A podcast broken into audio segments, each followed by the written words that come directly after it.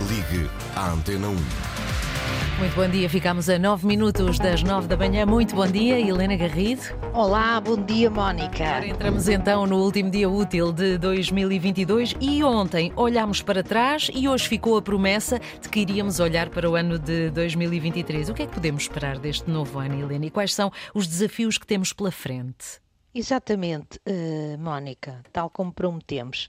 Uh, o primeiro grande desafio uh, está um bocadinho refletido nestes últimos dias de 2000, agitados dias de 2022, que é conseguir um governo mais estável, uhum. com coordenação e liderança, com o primeiro-ministro com mais vontade de governar e que consiga uh, tirar partido da maioria absoluta que tem, usando-a quer para fazer mudanças estruturais, quer para enfrentar os problemas que se perspectivam para o próximo, para o próximo ano.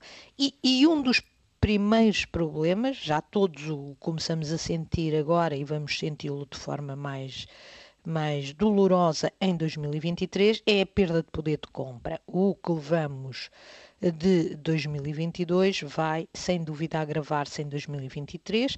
Temos já uh, os habituais anúncios de aumentos.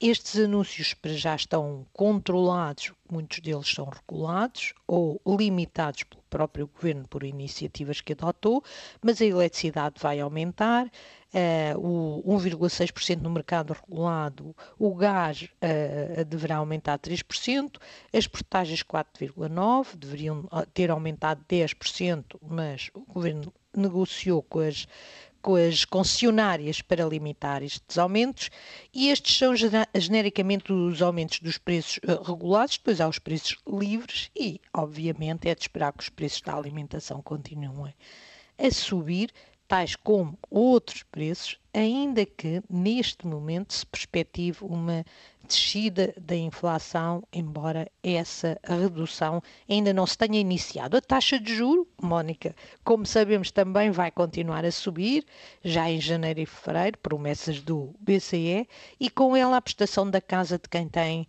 uh, crédito à habitação. Quem vive em casas arrendadas terá um aumento de apenas 2% por regulamentação do governo, mas todas as outras pessoas já começaram a sentir algumas violentamente a subida da prestação da casa.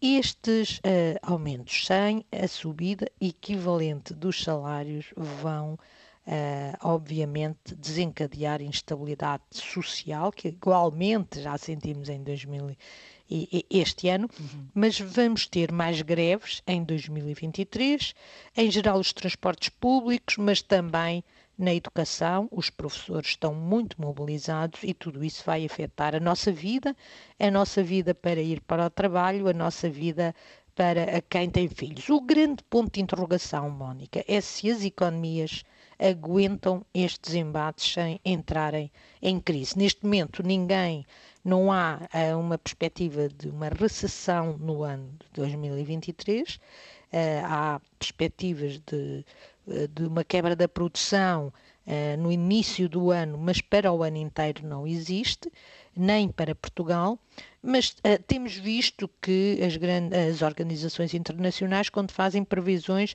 as novas previsões são mais sombrias que as anteriores e nada nos garante neste momento de que não haverá uma recessão. Até porque esta mudança da China, na política da China em relação ao Covid vai ter impacto, um impacto inevitável e a, e a China ainda tem um enorme peso no mundo.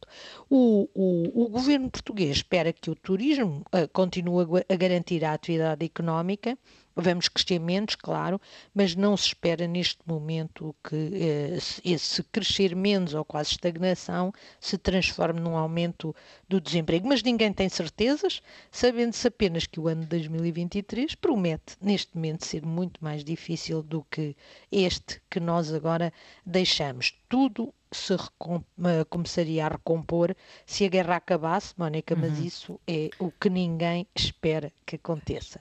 Vamos viver um ano em que o mais provável é que se agravem as tensões entre o Ocidente, a Rússia e a China. Mónica, resta desejar que aquilo que é menos provável acabe no fim da guerra, Exato. o regresso da prosperidade, seja exatamente aquilo que vai acontecer e que estas perspectivas, quando chegarmos ao fim do próximo ano, uh, se conclua que estavam erradas.